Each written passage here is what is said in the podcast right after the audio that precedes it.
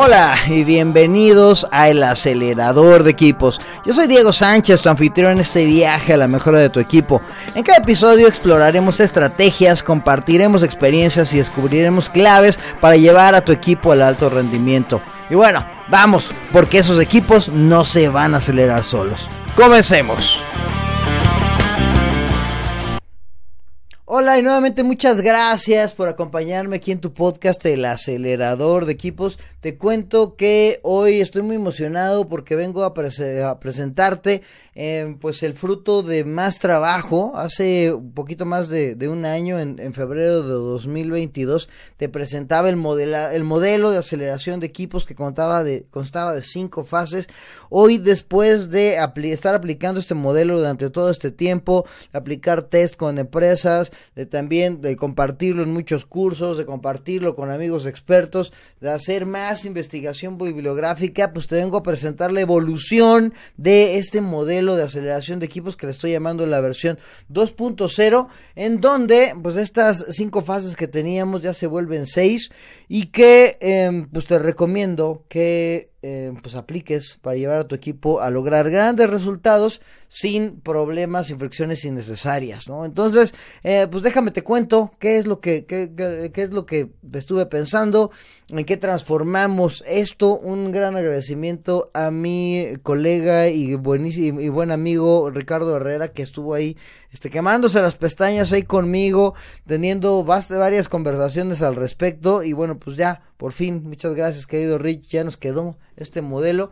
Eh, lo compartí el sábado pasado en una experiencia que, que di, que, que, impartimos, que se llama Round One Team Leader Transformation, en donde pues llevamos ahí a, un, equipo de líderes, bueno, eran líderes individuales y los hicimos ahí equipo, pusimos un reto de esos que parece que no iban a poder cumplir, los llevamos para que vivieran ellos las seis fases y les dimos también herramientas para que fueran y las aplicaran ahí con su equipo. Y bueno, pues eh, como utilicé esta presentación, pues voy a utilizar la misma presentación.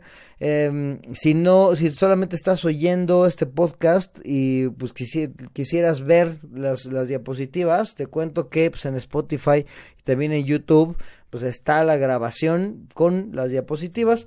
De todos modos, trataré de ser lo más explícito posible para que eh, pues no necesites verlas, em, pero bueno, pues si te sirven, pues ahí están, que sepas que ahí tienes la herramienta también. Y bueno, pues aquí está cómo quedó el modelo de aceleración de equipos 2.0 en el que hay algunas eh, fases que continúan igual, principalmente las tres iniciales, la fase de conexión, la fase de contribución individual y la fase de claridad.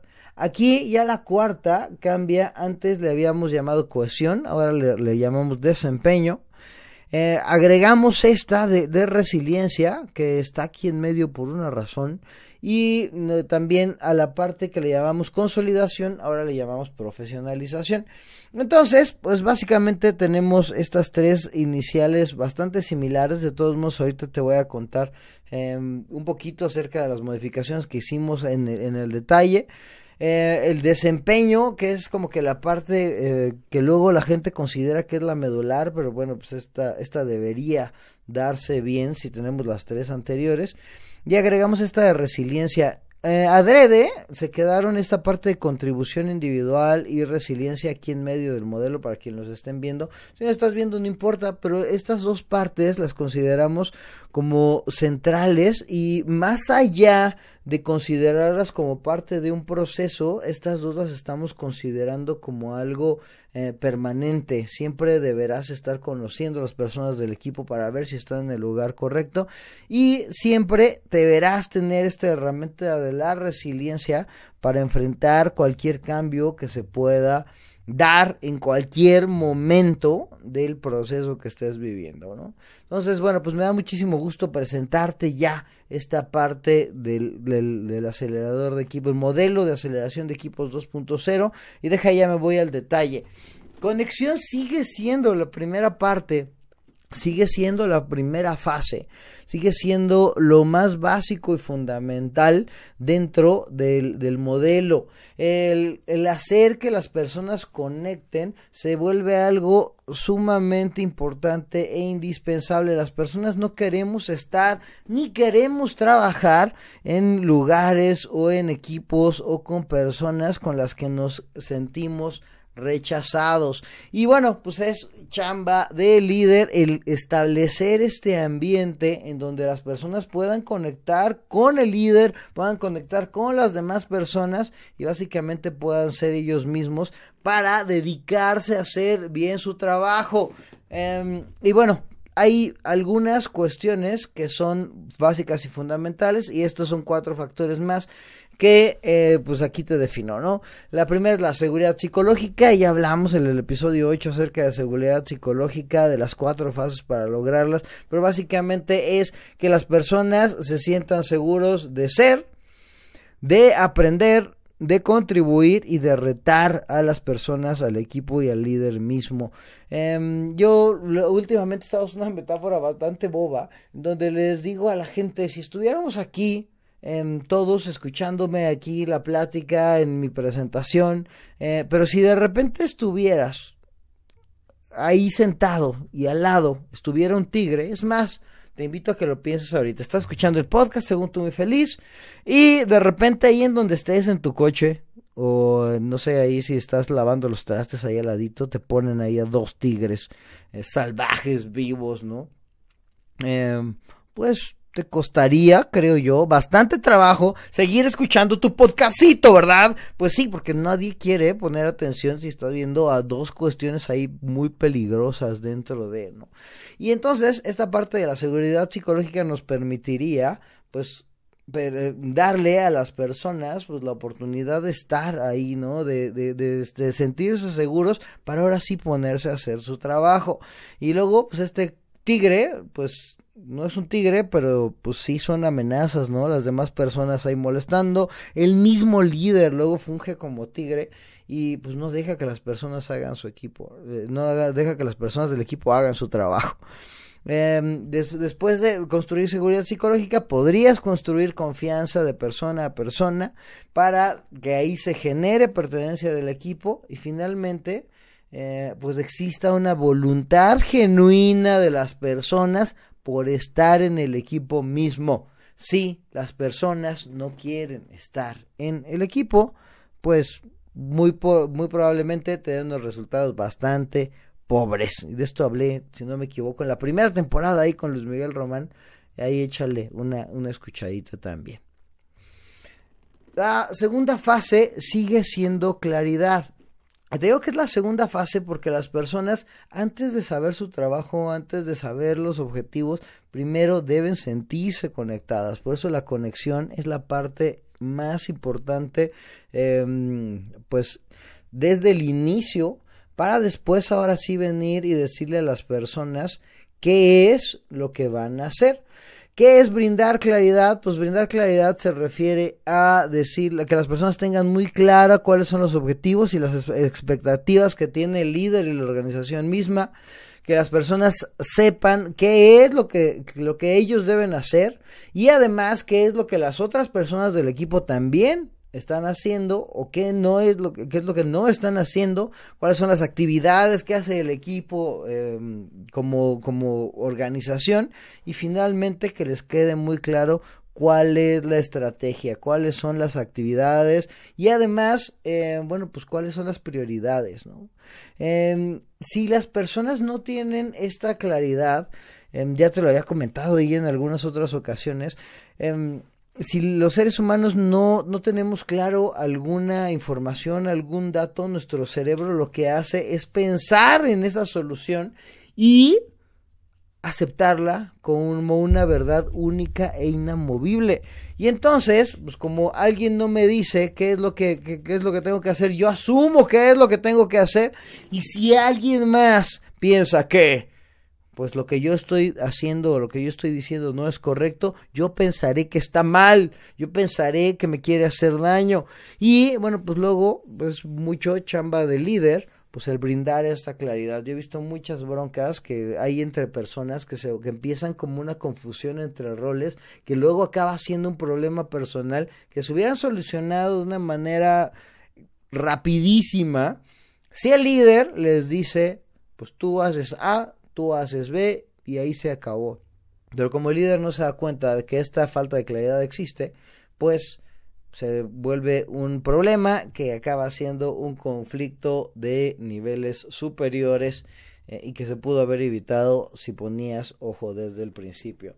Y bueno, también siempre es bueno dar claridad. Va a decir, ay, no, pues yo ya no les di claridad, ya que se frieguen y que se arreglen. No, siempre es mejor tarde que nunca porque eh, pues las personas necesitarán ese tipo de información del líder de la organización y de las demás personas también. Vámonos con la parte 3. La parte 3 sigue siendo la contribución individual y esto no es otra cosa más que ayudar a la gente a que esté en la posición adecuada en el momento adecuado. Es decir, y aquí pues, es importante dos cuestiones prácticamente. ¿Qué es lo que la gente conoce de sí mismo?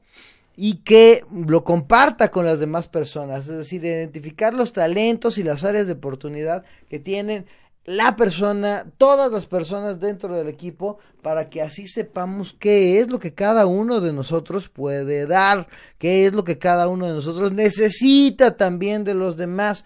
Em, no nada más la contribución, sino también la necesidad. Y aquí es en donde empezamos a hacer este match, esta coincidencia entre las personas, lo que, para lo que son buenas, para lo que les gusta hacer, evitar lo que no les gusta hacer y también pues darnos cuenta que hay algunas personas que necesitamos ayuda en algunas partes, ¿no?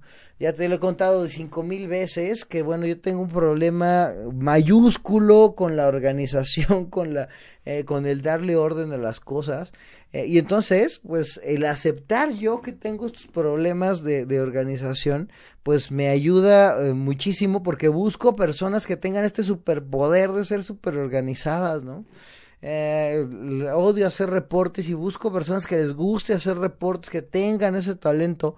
Y de esta manera, pues nos complementamos, ¿no? Yo trato de complementarlos con, con, la, con la energía que traigo, con la, con la, con la creatividad, con la iniciativa, bueno, pues con cosas que luego pues, gente no tiene mucha y pues yo les puedo aportar con eso y así nos sentimos realmente que estamos em, contribuyendo, que estamos haciendo lo que podemos hacer bien y yo siento por lo menos muchísima paz el sentir que pues, hay personas que están haciendo estas cosas que yo no podría hacer y que me o que me costaría muchísimo trabajo y muchísimo desgaste, ¿no? Entonces, ahí es nuevamente encontrar que las personas estén en el lugar que deberían estar y para eso hay que conocer a la gente. En la diapositiva, bueno, cuando estábamos hablando del tema anterior, te decía, ahí había, ahí decía en la diapositiva, si no lo viste, te cuento, que pues, gran parte de los, del trabajo de los líderes es, eh, es conversar con los demás, tener conversaciones uno a uno, tener juntas grupales. Eh, luego a los líderes les cuesta mucho trabajo el dejar de, de, operar, el dejar de hacer actividades. Dicen, ay no, eso de andar platicando no se me da, lo siento mucho. Sí, eres líder, gran parte de tu chamba es conversar con las personas que están en tu equipo. Y bueno, pues también con las personas que están afuera, ¿no? Las personas que están interesadas en que tu equipo salga bien. La cuarta parte, que antes le llamábamos cohesión, que es en donde yo decía que pues ya tienes que mostrar toda esta amalgama, buscar todos estos talentos individuales, cómo se reunían para hacer uno. Le, le llamamos ahora desempeño, te digo, ahí, ahí me ayudó mi, mi querido amigo Ricardo Herrera a encontrarle nombre porque ya es la parte en donde las personas empiezan a ejercer, en donde empiezan ya a trabajar. Y precisamente el sábado que estaba hablando de este modelo, mm, comentaba con las personas que estaban en el grupo que em, luego ese, este es el paso que ya parece que se da de inmediato, ¿no? Que ya llegas, das tu, das tu inducción y órale a los fregadazos, a trabajarle, a enfrentarte contra estos grandes retos Eh, y justo lo que decíamos, no puede haber un buen desempeño si no están los otros tres factores antes, ¿no? Si no existe conexión, no va a haber buen desempeño. Si no existe claridad, no va a haber buen desempeño. Si las personas no están en el lugar en el que deben estar, no va a haber buen desempeño.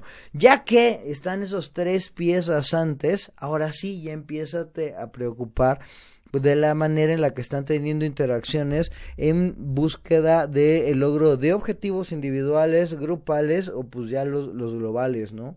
Y aquí es en donde tienes que eh, poner atención y ver la manera en la que se comunica la gente, eh, la manera en la que están teniendo conflictos, si no están teniendo conflictos, muy probablemente tampoco estén dando, dando, resultados, pero también si están teniendo conflictos ya con agresión, ya con violencia, pues tampoco está muy bien que digamos, tenemos que mediar la manera en la que están teniendo o enfrentando los conflictos las personas de nuestro equipo, ¿no?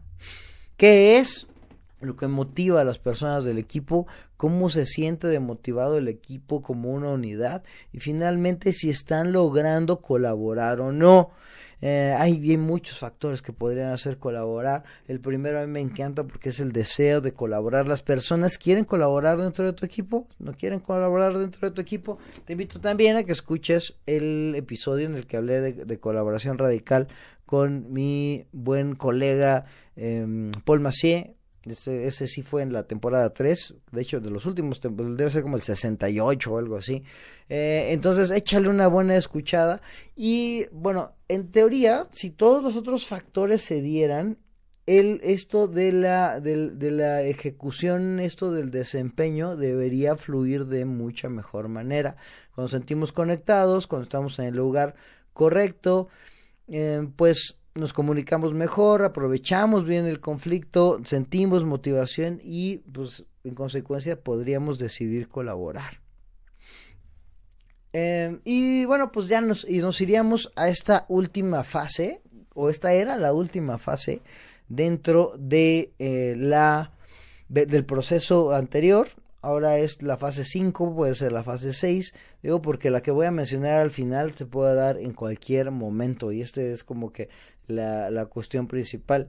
Y esta fase antes se llamaba consolidación, en donde tratábamos de hacer un hábito eh, y ahora le llamamos precisamente profesionalización. Y, terminamos en algo bastante similar, ¿no? O sea, necesita haber acuerdos de comportamiento, cómo es que las personas estamos esperando comportarnos dentro del equipo, debe haber, debemos generar sistemas de, de seguimiento, debemos llegar a este punto máximo, o para mí por lo menos es lo que yo considero que es el punto máximo de los equipos de alto desempeño, que es el de la corresponsabilidad, en donde yo no solamente me hago responsable de lo que me toca, sino que me hago responsable de lo que le tocan a todas las personas que están dentro del equipo.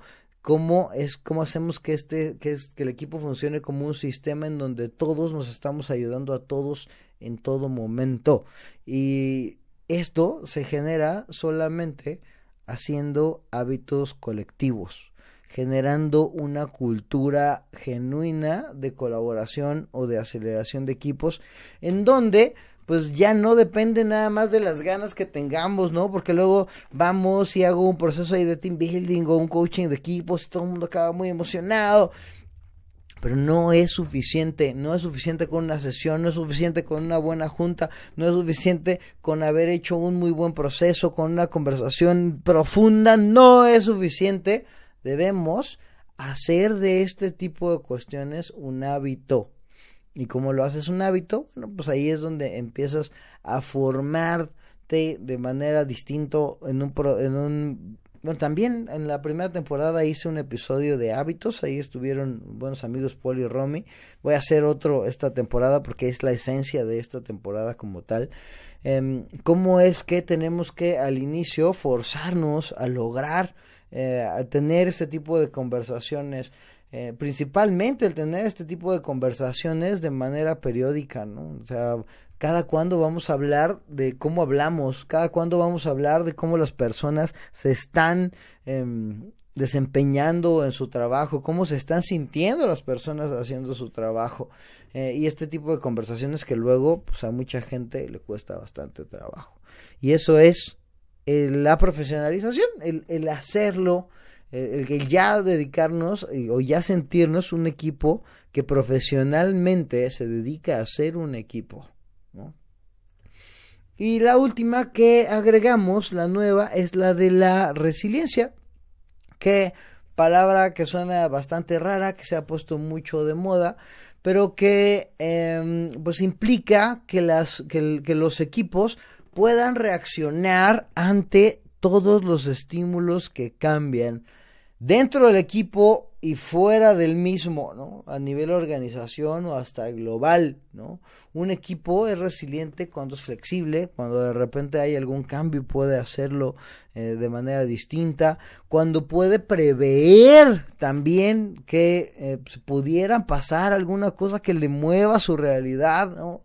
Cuando puede darse oportunidad de aprender, de lo que sucede distinto, de los errores, de, aprender también de los aciertos, de lo que hemos hecho en el pasado y finalmente que busca adaptabilidad, que es nuevamente el que ya cuando hay un cambio, pues volver a estar estable, ¿no? El buscar nuevamente estabilidad y el generar aprendizaje, creo que son muy, van muy de la mano la adaptabilidad con el aprendizaje.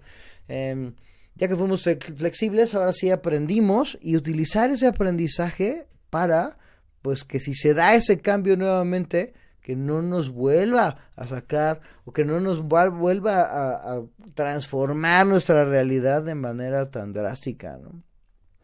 Y entonces, pues este es, el paso que agregamos de más, ¿no? La resiliencia, la capacidad que tienen los equipos de enfrentarse a los cambios que se dan en el mundo, que antes no lo había yo considerado, pero que yo me he dado cuenta, o nos hemos dado cuenta con el tiempo, que es de esas cuestiones que pues cuando se ven en los equipos pues, es cuando demuestran tener este alto desempeño de manera real. Y bueno, pues así quedó ahora el modelo de aceleración de equipos. Eh, si nada me estás oyendo, lo estoy proyectando ahí una imagencita. Em, pero si no, pues te, los, te, repito las seis fases que quedaron como conexión, contribución individual, claridad, desempeño, resiliencia y profesionalización. Eh, contribución individual y resiliencia siendo como que partes que se deberían dar de manera permanente. Em, las personas conociéndose más y, conociendo mejor el proceso, la resiliencia, pues estando listos, ¿no? En cualquier momento para enfrentar cualquier cambio que se pueda dar en el proceso. Y bueno, pues este es el modelo de aceleración de equipo 2.0. Eh, en esta temporada o tal vez en la siguiente hablaremos mucho más de resiliencia y de todo que, lo que esta requiere. Eh, y bueno, este, ya sabes, estamos hablando, del, antes estamos hablando de consolidación, pero pues realmente estamos hablando de profesionalización ahora en esta, eh, ya con este nuevo, ya con este nuevo modelo, ¿no? Y bueno, pues me encantaría saber qué es lo que opinas de este, de este nuevo modelo. Y no me quiero ir sin antes dejarte mi parte favorita que es la de el reto. Y en esta ocasión el reto te lo voy a dejar para que trabajemos eh, claridad. También estoy pensando en hacer un episodio tal cual de estas, de estas seis preguntas críticas que hizo, que, definió Patrick Lencioni en su libro The Advantage, no me equivoco. Eh, porque se me hace que son sumamente de, de, de muchísima ayuda Em, y estaría muy genial que las pudieras contestar tú con tu equipo o tú solo y luego se lo contestes a tu, se, se lo compartas a tu equipo, pero que te ayudarían bastante para brindar una claridad genuina dentro de lo que hacen el equipo mismo. Eh, te digo, Lencioni he definido estas seis preguntas críticas que todos los equipos deberían contestar, conocer y compartir. Y bueno, pues ahora ve y contéstalas con todas las personas de tu equipo y me cuentas cómo te va. Pregunta número uno. ¿Para qué existimos? ¿Sí? ¿Cuál es el motivo de la existencia del equipo mismo? Pues para y que y pues tal vez sea para generar dinero. Yo te invito a que si esa es tu respuesta pienses en otro en otro por qué qué hay detrás de eso porque también la tenemos muy comprada de que las empresas son para hacer lana. Sí claro que sí. Em, no solo están para hacer lana también tratan de generar ahí alguna otra cosilla no qué es cuál qué es cuál es el motivo que hay, para qué existe el equipo, ¿no? Eh, luego, cómo nos comportamos, que esto va con el decálogo que te platicaba que, podías generar con tu equipo. Definan comportamientos, qué si hacemos, qué no hacemos. No, hombre, aquí no gritamos, canijo. Aquí nos hablamos con respeto. Aquí llegamos puntuales. Aquí, bueno, lo que tú quieras, ¿no? Pero sí sería muy bueno que lo generaran el equipo y lo acordaran y que todos luego se pudieran exigir a los demás, pues de acuerdo a lo que ya habían ustedes planteado como los comportamientos del equipo mismo, ¿no? ¿Cómo hacemos? Que esta es la pregunta que yo creo que es más fácil de contestar, que es porque son las actividades que hace el equipo normalmente, ¿no? Pues ¿cómo lo hacemos? Pues comprando de manera eficiente, pues cobrando de manera eficiente, vendiendo lo más que podamos. Bueno, ahí eso tiene que ver tal cual con la naturaleza de las actividades del equipo, ¿no? ¿Cómo tendremos éxito? Que eso luego cuesta también tantito trabajo acerca de cómo sabemos que ya cumplimos la meta que nos estábamos planteando, ¿no?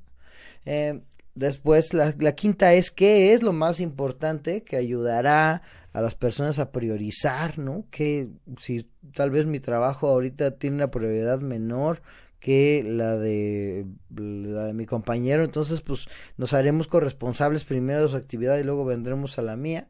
Y finalmente pues qué debe hacer cada una de las personas si te das cuenta vienen ahí eh, pues los cuatro puntos que habíamos metido de claridad. Ahí vienen intercaladas en esas en esas seis preguntas.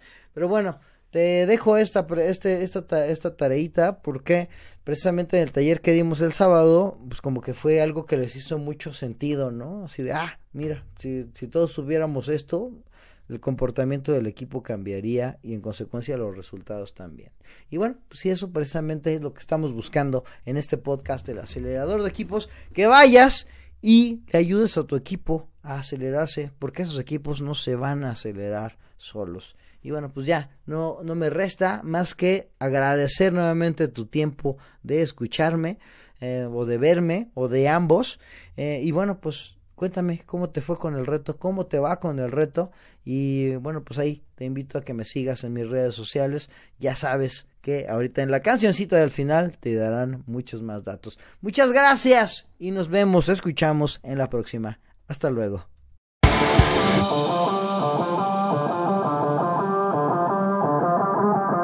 Y así cerramos este episodio de El Acelerador de Equipos. ¿Quieres más aceleración? No dudes en seguirme en Instagram como arroba Diego Sánchez Team o en LinkedIn como Diego Sánchez Recendis para obtener contenido adicional y además mantenernos en contacto.